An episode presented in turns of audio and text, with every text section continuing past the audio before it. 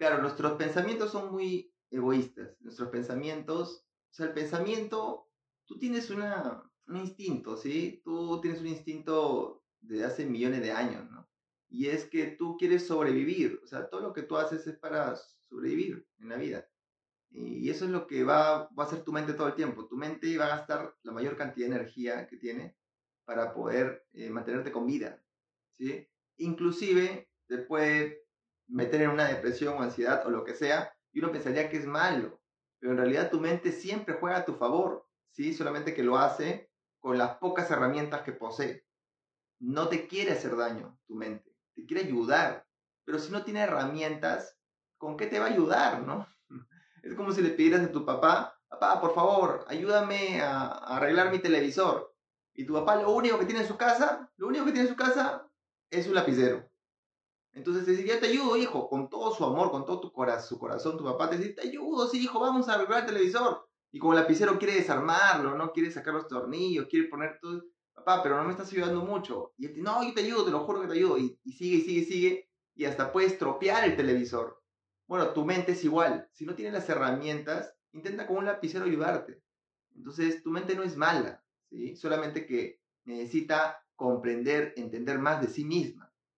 Entonces, por eso lo que hacemos nosotros es justamente es entender. No, no, no. La herramienta más grande es el conocimiento de ti mismo. Por eso el conocimiento es poder. Pero es el conocimiento de ti mismo. No un conocimiento intelectual, sino un conocimiento profundo de ti. Eh, eso es lo que necesita tu mente. tu pensamiento es egoico, sí, pero porque te quiere ayudar todo el tiempo a sobrevivir y estar bien. ¿sí? Pero tu pensamiento habla sobre ti, todo el tiempo sobre ti. Pero entonces, ¿cómo hay personas que pueden tener ese amor incondicional? No digo hay personas, ¿ah? Tú eres una de esas personas. Tú, yo, Diana, todos somos esas personas. Porque la diferencia de lo que estoy comentándote a lo que comentaste tú, es que tú dijiste los seres humanos somos egoístas. Y yo lo que te acabo de responder es que tu pensamiento es egoísta no tú. Es muy diferente. Tu pensamiento es egoico, sí, tu pensamiento piensa solo, solo sobre ti, pero no tú. Entonces, los seres humanos no son egoístas, los pensamientos lo son. Ahora entonces, ¿y qué, cuál es la diferencia? Claro, tu pensamiento no eres tú. Tu pensamiento, si es que tú te interactúas con tu pensamiento, pues reaccionas de una manera. Entonces, si, si, interactúas con un pensamiento egoísta, te vas a sentir egoísta y vas a reaccionar como egoísta. Pero si no interactúas con ese pensamiento, entonces queda, ¿qué pasa si no interactúas con un pensamiento? Quedas tú, pues ahí recién estás tú. Y ese tú sí es muy incondicional.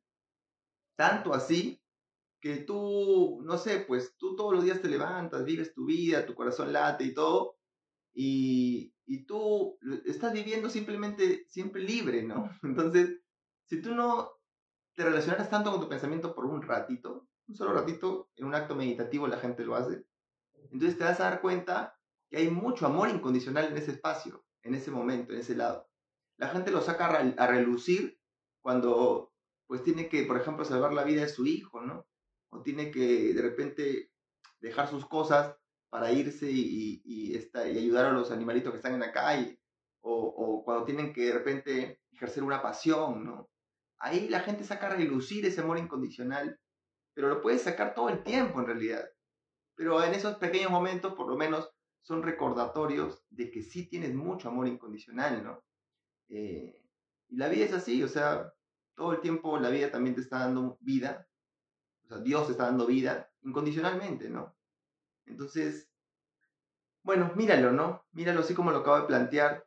No eres tú el egoísta, sino tus pensamientos. Si no, si no me relaciono con mi pensamiento en demasía, en exceso, me doy cuenta que me quedo en presente y en presente yo soy amor incondicional, ¿no?